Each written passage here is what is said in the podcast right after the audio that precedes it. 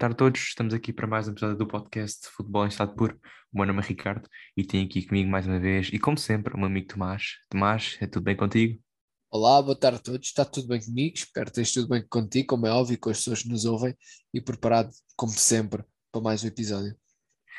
Episódio este que terá alguns temas importantes esta semana, como é natural, e desde logo a CAN, porque a CAN eh, chegou agora ao fim a fase de grupos e já tivemos uh, bastantes, e quando eu digo bastantes, digo muitas surpresas, sendo a primeira, e se calhar a mais surpreendente de todas, uh, o afastamento da Argélia da Copa das Nações Africanas. Que é atual campeã, uh, certo? Se não atual engano, campeã título, exatamente. Com um plantel recheado de talento, como Slimani, uh, Marrez, Brahimi. A Argélia empatou com a Serra Leoa a zero, perdeu com a Guiné Equatorial a uma bola e depois, nesta última jornada, perdeu com a Costa do Marfim por 3-1. Portanto, que, que, desilusão, Tomás. Uh, era, era impensável uh, no início da CAN achar que a Argélia, que tinha o recorde de maior, uh, maiores jogos consecutivos sem perder, que agora é da Argentina, acaba por, acabar, acabaria por ser eliminada da fase de grupos. Era impensável, não achas? Sim, para já, como, dependendo da equipa que tivesse, uh, iria ter sempre os seus melhores jogadores e, e não deixaria de ser a, a campeã em título, não é? Que, que, já lhe dá algum estatuto para a competição. Um, e claro, tendo as estrelas como tu dizes, um deles sendo um dos melhores jogadores de um dos melhores clubes do mundo, não é o Marres, acho que, que, é, que é desilusão ainda por cima no grupo em que está, porque teve, tem Costa de Marfim, pode-se dizer que é uma seleção e que não pode não ser equivalente, mas que, que é, é, muito é, é equilibrada, é mas depois teve seleções como a Guiné Equatorial e de Serra Leoa que, que realmente acho que é perder com empatar com, com a Serra de Leoa e perder com a Guiné Equatorial, espero que as pessoas de Serra de, Leoa, de Serra de Leoa e Guiné Equatorial me, me, me desculpem, mas acho que para a Argélia é um bocado vergonhoso mas, mas lá está, é o futebol, e, e, eu sempre disse, e acho que toda a gente sabe que nestas competições europeias, como é o Mundial, a CAN, há sempre surpresas, e esta foi uma delas. Um, e também dar aqui os parabéns à Guiné Equatorial, passou em segundo com duas vitórias, uh, por isso já fez o seu trabalho. Um, e a Costa do Marfim também passou a dar os parabéns, também uma seleção interessante. Sim, e falamos em decepções, também podemos falar em surpresas pela positiva. E temos duas, porque apesar de ser a primeira participação numa competição africana para Comoros e para a Gâmbia, as duas equipas conseguiram o apuramento. A Gâmbia num grupo com Mali, Tunísia e Mauritânia, um grupo até uh, bastante equilibrado, mas que a Gâmbia não se, não, não, provavelmente não seria uma candidata a passar, passou à frente de Tunísia com sete pontos, os mesmos que o Mali, e já o Comoros um, conseguiu ser um dos melhores terceiros com três pontos, um, conquistados na última jornada perante o Ghana, o Ghana, que é outra das lesões, uma seleção muito forte, muito histórica, uh, que acaba num grupo com Marrocos, Gabão, Comores, em último lugar com apenas um ponto, o um empate frente ao Gabão. Tomás, outra desilusão, mas gostava que falasse aqui um pouco destas duas surpresas nas suas estreias, Comores e uh, Gâmbia. Sim, acho que é assim, quando é surpresas nunca se pode esperar muito uma seleção, não é? é já que lá estão, é aproveitar e, e lá está, e também para dar, eh, pronto, para habituar o, país e a própria seleção a estar nestes grandes torneios. E o que é certo é que fizeram um excelente trabalho, uh, Gâmbia a passar em segundo sem derrotas, lá está, como tu disseste, num grupo em que se for preciso outras três seleções eram superiores a eles, uh, com duas vitórias e um empate, por isso aí até muito bem. E depois também com Morris, claro que passou em terceiro, tudo bem, mas o que interessa é que passou, ao contrário de outras seleções, por isso está lá. Um, quem não se lembra de Portugal passou nos melhores terceiros e ganhou o campeonato da Europa, não é? Uh, por pois isso, é. quem passa em terceiro também pode ser campeão. Um, e acho que a partir de agora ainda vão jogar sem men com menos pressão, porque já fizeram um grande feito que foi o passar, e a partir de agora tudo o que vier, como se costuma dizer, é lucro. Em relação à Gana, uh, realmente é, é um bocado de ilusão, não é? Uh, Gana que tem, que se eu não me engano, não foi ao Mundial de, da Rússia. Uh, Acho que também não foi, não. Pois, ou seja, tem, tem vindo se calhar a cair um bocado, não é? Porque pois, mas, mas olha, no Mundial de, do Brasil. Por acaso, eu vi uma declaração, uma sim, declaração sim. quando declaração, uma publicação no Instagram que dizia que o, o, o que muda em uma década o Ghana esteve em 2010 à porta da meia-final do Mundial e está 10 anos depois uh, fora da, da fase final da, da CAN, uh, num grupo em que em condições normais estaria apurada, mas não o fez. Ou seja, dá para ver que está a decair, porque já não foi ao Mundial, quem não se lembra daquele Mundial do Brasil, de Portugal desastroso, em que Gana teve no grupo pois. Portugal e, se não me engano, passou, ou foi os Estados Unidos, já não me lembro. Foi Estados Unidos, Estados Unidos. Nesse Mas Mundial, nesse mundial eu, eu, nem quis saber de, dessa vergonha que foi. Um, por isso dá para ver que, que tem vindo a decair, uh, mas dependendo disso, acho que não é justificável o passar em último. Mas pronto, acho que foi mérito dos outros por terem ganho, por isso é, é, é vida e é continuar em frente. Uh, e teremos já, a partir de domingo, os oitavos de final desta mesma competição. Uh, 16 equipas apuradas para os oitavos de final, temos jogos como Burkina Faso, Gabão, Nigéria, Tunísia, Senegal, Cabo Verde, Mali, Guiné Equatorial, Guiné, Gâmbia, Camarões, Comores, Costa de Marfim, Egito, Marrocos, Malawi. Portanto, temos aqui jogos também muito interessantes, como por exemplo a Nigéria Tunísia, uh, ou por exemplo Costa de Marfim Egito. E eu acho que isto aqui é, é de certeza o jogo cartaz. Costa de Marfim Egito, Carlos, Carlos Queiroz tem estado em brasa um, com a própria Federação Egípcia, com os próprios jornalistas egípcios, e as coisas não estão a correr muito bem. Ele logo na primeira jornada, quando perde por um zero com a Nigéria, vou dizer aqui um pouco exagerado, mas foi ameaçado, entre aspas, que se não conseguisse apurar o Egito, seria automaticamente despedido. Conseguiu apurar com duas vitórias sobre Guiné-Bissau e o Sudão por um zero, mas agora tem a prova de fogo. Costa de Marfim, oitavo final. Tomás Uh, o que é que achas que vai acontecer neste jogo? Temos a Costa Marfim que acabou o seu grupo com 7 pontos, vencendo, por exemplo, a ex-campeã em título Argélia por 3-1. E depois temos o Egito, que passa com 6 pontos, com uma derrota frente ao principal candidato desse grupo, a Nigéria, por 1-0. Achas que Casqueiros e o Egito vão cair? Ou a Costa Marfim vai, uh, não vai conseguir aguentar o poder ofensivo do teu grande jogador do Liverpool, Mohamed Salah? Sim, por Tem mim neste um jogo... Parecido é assim, por mim, é desaparecido só se for no Egito, porque no Liverpool. Pois é, exatamente. O homem faz tudo, mas é o que eu digo, por mim, eu neste jogo sou, sou Costa de Marfim até ao fim, fazer tudo para que o Salah volte o mais cedo possível. Um, por isso, um, mas agora fora de brincadeiras, acho que vai ser um bom jogo. Claro que quero que o Egito ganhe, não é? Devido a Carlos Queiroz e também o Salah, mas, mas pode ser um dos jogos mais interessantes que, que podem haver aqui nesta CAN uh, porque são duas seleções com jogadores de, de peso e jogadores bons. Um, acho que posso dizer que se calhar que o Egito possa ter aqui algum favoritismo no facto de ter, por exemplo, Salah, que é um jogador que é muito decisivo, um, entre outros, mas, mas que vai ser um jogo equilibradíssimo, vai ser. Isso não Sim, vai ser equilibrado, porque uh, se olhares para o plantel um, da Costa do Marfim, também tem jogadores eu diria que tem um plantel superior ao do Egito, acho que não há dúvidas. Tem jogadores como o Ala, que hum, é o melhor marcador neste momento da, da Liga dos Campeões, acho que é parte de Lewandowski. E tem também o QC, por exemplo. Portanto, tem jogadores hum, muito experientes e que jogam bastante bem. Agora, passar isso para, para a prática às vezes não é, não é muito fácil. Vamos esperar para ver estes jogos final porque prometem, porque se a Ken já teve surpresa até agora, eh, não vai parar. Portanto, acompanhe a partir de domingo o oitavos final desta competição africana. Uh, falaste em Salah, falaste em Liverpool, que queres que ele regresse, e podemos falar então de Premier League, porque esta semana passou e tivemos a estreia, e que estreia, de Felipe Coutinho pelo Aston Villa. O craque brasileiro entrou aos 108 minutos do jogo frente aos Red Devils, o Aston Villa perdia por 2-0, mas Coutinho entrou, participou na primeira jogada do primeiro gol e marcou o segundo, que estreia para ele, Tomás. O que dizer uh, deste craque brasileiro? Achas que ainda tem muito para dar ao futebol? E o que esperas desta Aston Villa, que se tem falado muito desde que chegou Steven Gerrard e que também se fala numa possível vinda de Luís Soares para reforçar o ataque da equipa inglesa?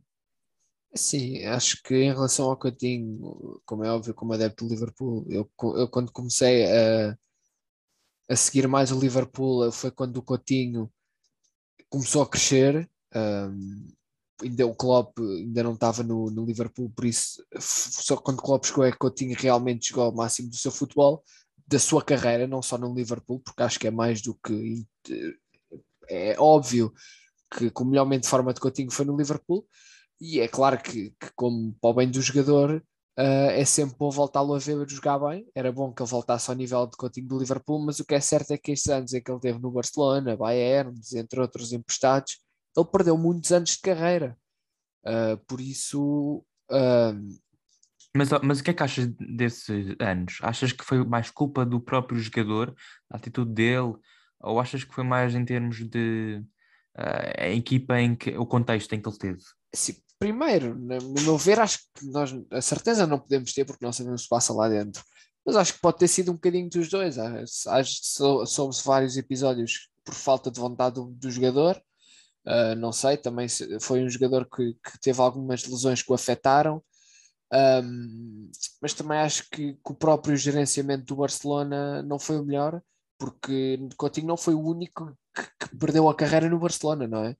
Temos vários, vários jogadores. Olha, temos um, temos um agora, quer dizer, Belé, mas lá está, é um, é um caso também um bocado parecido com, com, com o Coutinho. Acho é que é diferente, o Dembélé. Mas acho que é no, é no sentido em que eu acho que é culpa de ambas as partes. Acho que não houve vontade suficiente nem do, do, do clube nem do jogador.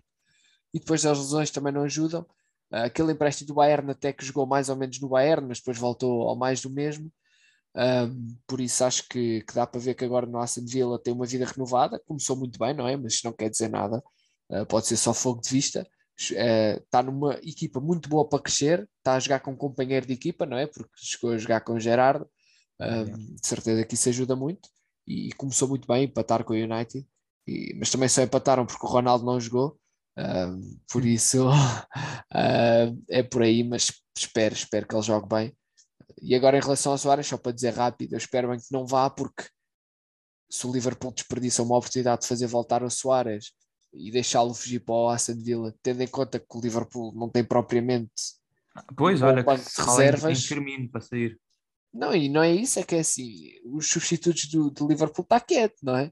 Não há, tem, são muito fracos para aquela equipa, é a minha opinião, sempre estou a dizer isto, mas pronto, isso é tema para outro assunto. Não, mas é, concordo, acho que Coutinho tem tudo para voltar a uma grande forma, ainda, ainda não é assim tão velho para o futebol, um, está num contexto bom para ele estar numa liga que ele conhece, portanto, tem um treinador que ele conhece, como também disseste, chegaram juntos. Eu acho que tem tudo para, para dar certo. Um, e, e, também é assim, Villa. eu não quero desmerecer o Aston Villa, mas estando no Aston Villa, acredito eu que também não tenha tanta pressão como sim, se estivesse claro. de volta no Liverpool ou noutra equipa maior. Sim, sim, isso, isso, isso é absolutamente fundamental num jogador precisa de renovar a sua confiança. E eu acho que vai ser uma coisa que vai resultar, uma união que vai resultar. Uh, mas uh, em relação ao Soares, pois um, as coisas no Madrid não estão fáceis. Eu acho que vão saltar muitos para fora do barco no próximo Mas, verão. na minha opinião, o Atlético Madrid é culpa só de uma pessoa. Pois, essa pessoa é que não salta do barco de maneira nenhuma. Exatamente. Porque calma, eles podem perder oito jogos por temporada. Por temporada é muito pouco para o Madrid, mas eles podem perder oito jogos a meio de temporada, mas calma, ele foi campeão. Isso é quase como um, um passaporte para mantê-lo até a final. Tem sido assim na da Madrid. Uh, mas isso é um tema para outro podcast, porque de certeza que o Atleta Madrid vai perder muitos mais pontos e teremos muito mais tempo a falar. Mas em relação ao Soares, acho que qualquer equipa que o receba vai ficar a ganhar, porque apesar dos seus 35, 36 anos, continua a ser um jogador espetacular, mostrou fenomenal. no ano passado. Uh, o quê? E mostrou no ano passado. Mostrou, exatamente, e foi um excelente ano para ele. Um, e é um avançado mortífero na, na pequena área. Não há muitos como ele e eu acho que faz falta. Há algumas equipas aí pela Europa. Austin Villa, se calhar seria bom. O Watkins não tem estado assim em grande forma. O Ings pois, só também teve não. deu 7 a 2 ao Liverpool. Aí é que ele jogou muito. Ah, pois aí sim, ano passado. O Inks também não tem sido grande ajuda no ataque. Vamos ver. Acho que o Aston Villa está-se a forçar bem. Vai, acho que vai fazer uma boa temporada e tem tudo para continuar assim. Uh, continuando na Inglaterra, mas mudando para a divisão abaixo, temos o Fulham. Pois é, o Fulham de Marco Silva tem estado nas bocas do mundo pelos golos marcados. É que a equipa de, do português tem em 26 jogos no Championship 70 golos marcados, uma média de hum, à volta dos 2,5, 3 quase. Um, não, 3, exatamente 3 uh, ah, golos por jogo, mais ou menos. Um, é primeiro classificado com mais 5 pontos que o Bournemouth uh, e já soma 8 goleadas no campeonato. e só nos últimos três jogos vence, uh, goleou, venceu não, isto venceu, é muito pouco. Goleou o Reading por 7-0, goleou o Bristol City por 6-2 e goleou o Birmingham por 6-2. Uh, se alguém quiser apostar, o próximo jogo é com o Stoke City, provavelmente uma goleada, ou não, até porque o Stoke City tem em oitavo lugar e também está fazer uma temporada bastante interessante para alguém que quer voltar aos grandes palcos um, da Premier League. Mas se referir o trabalho de, de Marco Silva fenomenal, o Fulham está a praticar um excelente futebol, tem lá um português, Fábio Carvalho, uh, muito jovem, um, já está nas bocas do, dos grandes clubes europeus, viu-se há dias notícia sobre o Liverpool, se será verdade não sei, uh, mas que é um, é um jogador com muito potencial é, e que está a encaixar na perfeição nesta equipa do Fulham está, tal como um velho conhecido nosso, e muito bem conhecido nosso, porque uh, lixou-nos, entre aspas, no estado da luz uh, no jogo contra a, contra a Sérvia. Mitrovic, que leva 27 golos e 7 assistências em 26 jogos no campeonato, um, está em grande forma o avançado sérvio, que também está um, a ser discutido, discutido por muitos clubes europeus uh, para tentar uh, ir neste, neste mercado de janeiro para lá. Passando a outro tema desta semana, eu acho também interessante falar sobre Série A e não estar sempre a, a falar sobre os mesmos temas, lá Liga. Temos a Série A e também temos goleadas, como é óbvio. Temos a Fiorentina que goleou o Génova por 6-0, aproximou-se dos lugares de Liga dos Campeões, ultrapassou a Roma e a Lazio e prepara-se para fazer, continuar a fazer uma grande temporada uh, na Liga Italiana. Tomás, palavra para esta equipa, para o trabalho que está a ser realizado e para Vlaovic, porque é um avançado fenomenal que há quem diga que venha a ser melhor que Alan. Sim, acho que é uma equipa que está em fase de reconstrução. Teve uns anos, dois, os, dois, os dois, três últimos anos foram maus para, para o clube que é. Um, e, e esses anos foram bons para evoluir alguns jogadores, principalmente Vlahovic, não é? Um jogador com umas grandes médias de golos por jogo um, e que só o tempo dirá se vai ser melhor ou não Callan, mas o que é certo é que ele encaixou como uma luva naquela Fiorentina e na Liga Italiana e farta-se marcar gols aquele rapaz. Pode ser que vá para outra liga e isso aconteça ao mesmo, não é? Como é óbvio, já se ouviu falar de muitos interessados, gigantes europeus, mas, mas sim, realmente a Fiorentina está a fazer uma época muito mais significativa e muito melhor uh, do que os dois últimos três anos, o que é muito bom e, é, é, bom sinal que está, está a crescer, está a voltar a ser aquela Fiorentina de há uns anos. Uh, e esperemos que sim, porque sempre quantas mais melhores equipas, uh, melhores ficam os campeonatos, mais equilibrados por isso. E olha que o que a Série A, para mim, tem sido os campeonatos mais surpreendentes dos últimos anos pela competitividade, porque tem, tem, tem, aumentado. Claro que temos equipas como a Roma e a Lazio que, sinceramente, um, estão muito abaixo daquilo que podiam estar a fazer. Mas depois temos uma Eu acho que a Roma e a Lazio é daqueles clubes que é todos os anos igual. Ficam em quarto, em quinto, sexto. Então, e se tivesse o José Mourinho, ainda pior. Todos os anos acho que é sempre a mesma coisa, sempre o mesmo lugar.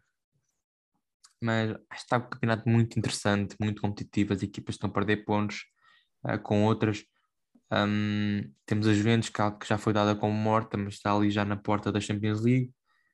Tens a Atalanta sempre na mesma porta da Champions League. Nos últimos anos tem crescido imenso. Temos o Nápoles, temos o Milan e o Inter a voltar a jogar as grandes formas que nos habituaram no passado.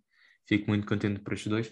Mas há aqui um aspecto que eu queria, que eu queria falar um, e que é importante porque acaba por uh, ditar um resultado que poderia ser diferente.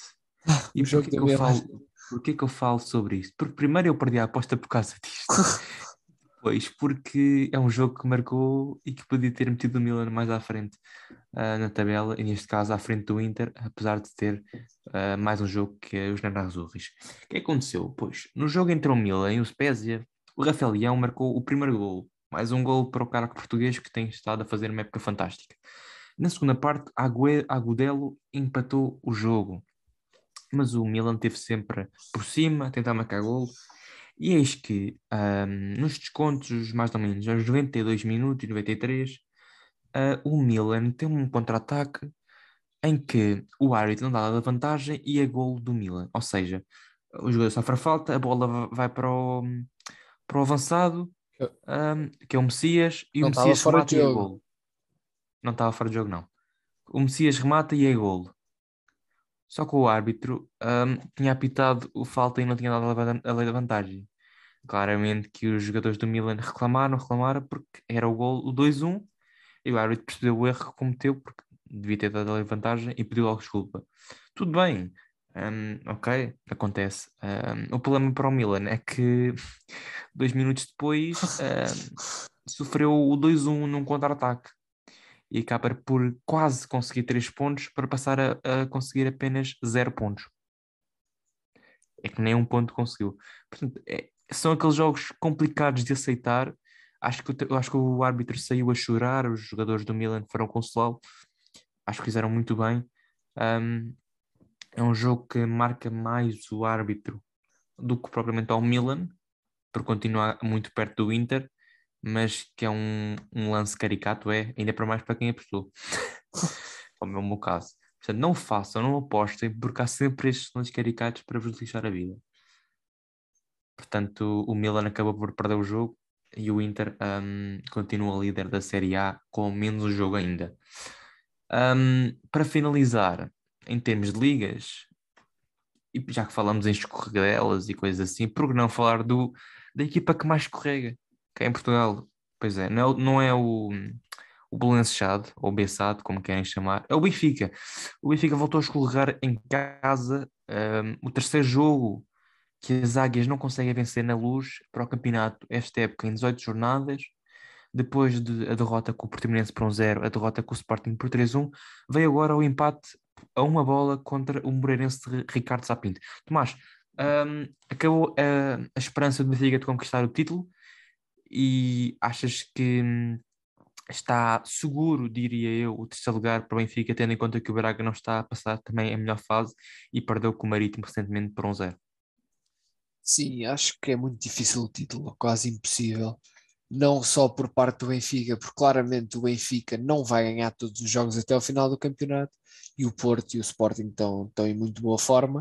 Uh, ainda deu algumas esperanças ao Benfica aquela derrota do Sporting, mas o Benfica, coitado dos adeptos do Benfica, cortou logo as esperanças aos adeptos quando empatou em casa com o Moreirense, não é? Onde é que já se viu uh, uma equipa onde perdeu mais pontos no campeonato em casa e foi a derrota com o Sporting, a derrota com o Moreirense e o empate. Eu, ah, a derrota eu acho que agora, e o empate é, com o Moreirense. Eu, eu agora é que percebo o verdadeiro significado de inferno da luz. Pois. É que tem sido um inferno para o Benfica jogar na luz. Por isso acho que, que é um bocado de vergonha, não sei, o Benfica tem que ver o que se passa naquele clube, um, mas acho que é muito difícil. E em relação ao terceiro lugar, está bem encaminhado e pode ser um ponto positivo ou negativo, depende das perspectivas, está bem encaminhado, mas lá está, até ao final, até ao lavar dos cestos é vindima, por isso nunca sabe. É, acho que o Benfica, se fizer o seu trabalho até ao, ao final do ano, consegue o terceiro lugar. Uh, na minha opinião, duas épocas seguidas com o terceiro lugar é muito pouco para uma equipa como o Benfica, mas pronto, isso lá, lá eles sabem. Pois, duas épocas, ainda para mais 180 milhões de euros, que eu acho que é em, o dinheiro que os clubes recebem com a entrada direta na Liga Champions. Mas é assim, também é assim, se o Benfica fosse um clube que gastasse muito dinheiro em transferências, como não é esse não, o caso, como não é esse o caso, não há problema. Não, o, o Benfica está com muitos problemas. Um, e eu acho que é aqui um, uma relação de antonímia gigante em relação ao Futebol do Porto e ao Sporting. Uh, são clubes muito melhor preparados neste momento, muito melhor estabilizados para conseguir conquistar títulos e então um, o Porto para mim é o maior desses casos. Um, tem mais 9 pontos que o Benfica neste momento, tem mais 3 que o Sporting, leva mais de 10 vitórias consecutivas, não sei se são 12, 13. Uh, e o que mais choca, entre aspas, é a continuidade de bom futebol que os Dragões apresentam jornada após jornada. Cada, cada jornada aparece um jogador, jogador não, vários jogadores que conseguem cumprir com aquilo que o Sérgio Conceição uh, diz, e muitos deles nem são jogadores que são titulares, são jogadores que são suplentes. Temos o caso de Fábio Vieira, que costuma ser suplente, que nesta semana passada fez um, ehm, três assistências contra, o, contra a Bessade. Entrou, fez três assistências, toma sete no campeonato, está a fazer um excelente campeonato em relação aos minutos que tem, se não são muitos. Um, e depois temos Vitinha a continuar um futebol. Evan Nilsson, por exemplo, que tem surpreendido este ano com, com muitos golos. Portanto, acho que o Porto está muito bem. Um, não vou dizer que será impossível tirar pontos ao Porto, já disse isso aqui e acabou, acabaram por perder pontos o Sporting, por exemplo. Portanto, acho que será hum, complicado, como é óbvio, mas acho que hum, estão as duas, neste caso o Porto e o Sporting, bem caminhadas para, para o título. O Benfica retira completamente da, da luta por, este, por esta taça. Um, o Benfica que vai jogar a Aroca este fim de semana, o Sporting que recebe o Braga e o Porto com o Malicão. Acho que é uma jornada muito interessante de acompanhar, porque acho que o Porto e o Sporting têm dois jogos muito difíceis. Um, Benfica também. Que é acho que esta época, todos os jogos para o Benfica, Benfica pois, é, basta pois, ter jogo no nome que acho que é difícil para eles. Aqui em relação ao, ao Sporting, é que recebe o Braga e o Braga uh, é assim, eu não sei como é que o Braga ainda está a aguentar Carvalhal no comando técnico, porque acho que está a ser uma época péssima. Um, a equipa foi eliminada da Taça Portugal, foi eliminada da Taça da Liga, a Liga Europa vai a playoff, vai ter que ir a playoff, teve sorte no sorteio, mas vai ter que ir a playoff, num grupo em que era a equipe mais forte, e no campeonato está a ser uma desilusão, um, está muito longe do Benfica, um, o que não costuma ser normal, e portanto acho que é prova de fogo, acho que se o Braga quiser estar vivo nesta luta pelo terceiro lugar, tem que ganhar pontos de lado. Não sei se será possível ou não. Um, vamos ver. É, Já o Porto Famalicão, acho difícil contra, o Sporting. Assim. Difícil. É, assim, é sempre difícil, mas é assim, também achava difícil o Santa Clara que estava mal. Sim, o jogo do Santa Clara foi um grande jogo. Conseguir eh, tirar ponto ao Sporting e tirou, venceu 3-2 e venceu bem. Agora o Braga tem que mudar muita coisa e as coisas não estão fáceis. Uh, mas, mas, mas acho que será um grande jogo sem dúvida, tal como o Porto Famalicão. O Famalicão também precisa de pontos para assegurar a manutenção o mais rápido possível, mas considera o Porto favorito como considera o Sporting favorito. Já no Aroca Benfica, aí considera o Aroca favorito, não sei se concordas. Acho que quem considera favorito um empate, para variar um bocadinho.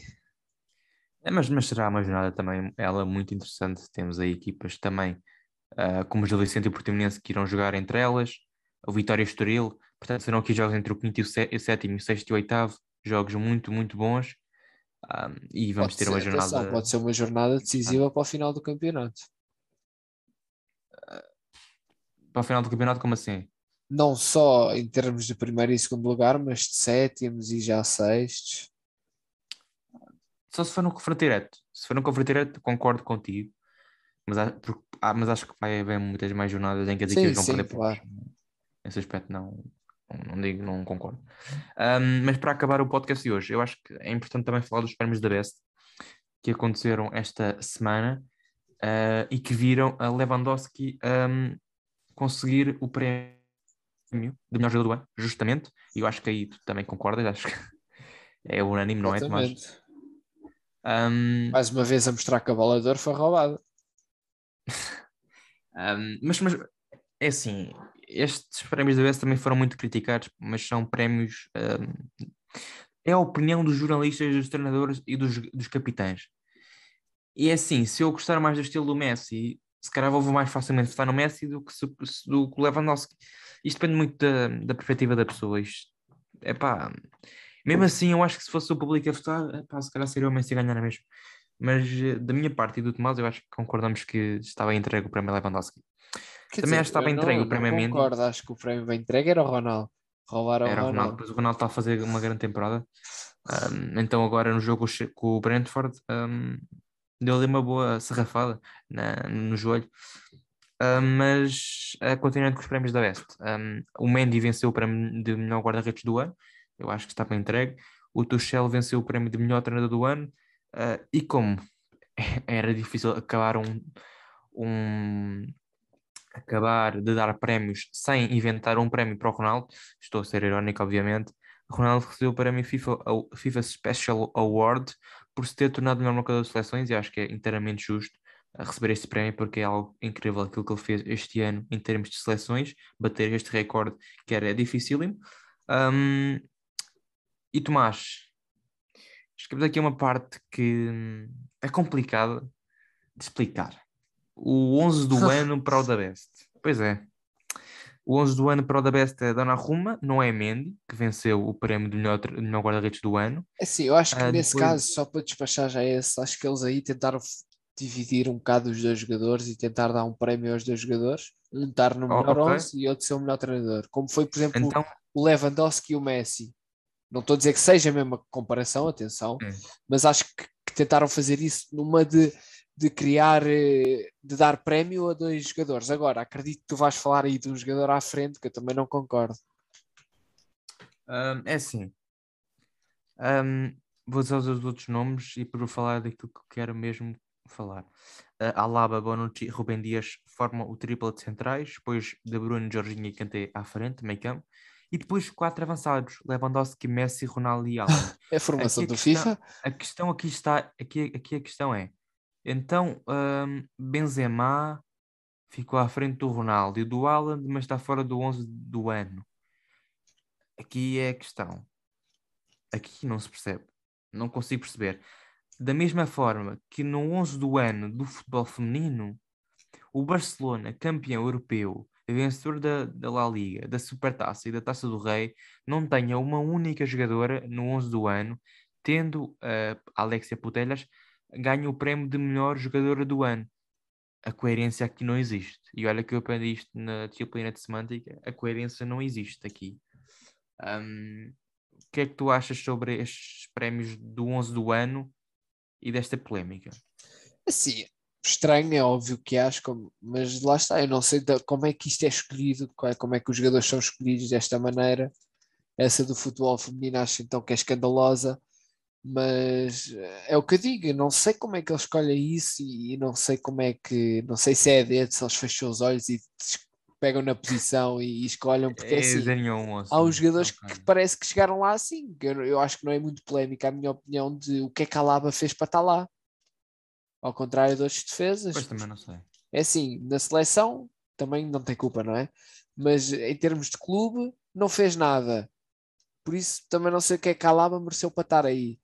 Acho que por isso é assim, é muito estranho essas votações, sempre foram esses 11, sempre houve confusões em prémios e sempre vai haver, não foi a última vez. Por isso acho que é, é o que eu digo, é aceitar, só se pode aceitar também. O que é que nós não podemos Olha, fazer o que eu muito não mais? posso aceitar, o que eu não posso aceitar é isto. Porque eu estava, eu ia acabar o podcast a assim. Estou muito contente por ver o Barcelona conseguir eh, o empate ahm, com um gol de pedra no último minuto ah, do, do- dos 90 minutos e levar o jogo para o prolongamento. E agora vejo cá penalti para o Bilbao. Portanto, no prolongamento. Portanto, não vou acabar o podcast de pior maneira a dizer que o Barcelona provavelmente vai levar gol de penalti e vai ser eliminado da Taça do Rei, ahm, a minha equipa. Ahm, falta muito trabalho ao Barcelona. Mas, Tomás, para finalizar, hum, o que é que estavas a dizer em relação ao da Bess? Desculpa lá incomodar-te. Estava a dizer que é, que é aceitar, não se pode fazer muito, não é? Só se Pois, pode é isso. aceitar. Mas, mas é o que eu estava a dizer, isto depende muito da opinião. hum, da, da pessoa para pessoa vai depender muito. Então é um prémio que vai, vai requerer muita, muita opinião, vai requerer muita. vai sempre falar muito mal. Porque tanto tu gostas mais do Ronaldo como eu gosto mais do Messi. Quem eu não gosto é do Iker Muniain que acabou de marcar o gol de penalti. Hum, mas pronto. hum, acho que está feito por hoje. Sim. Um, portanto, todos os nossos ouvintes, obrigado por nos terem ouvido. Já sabem, a partir de domingo temos Cannes, sábado temos Sporting Braga, temos um fim de semana recheado de grandes jogos e fiquem ligados e até à próxima. Até a próxima.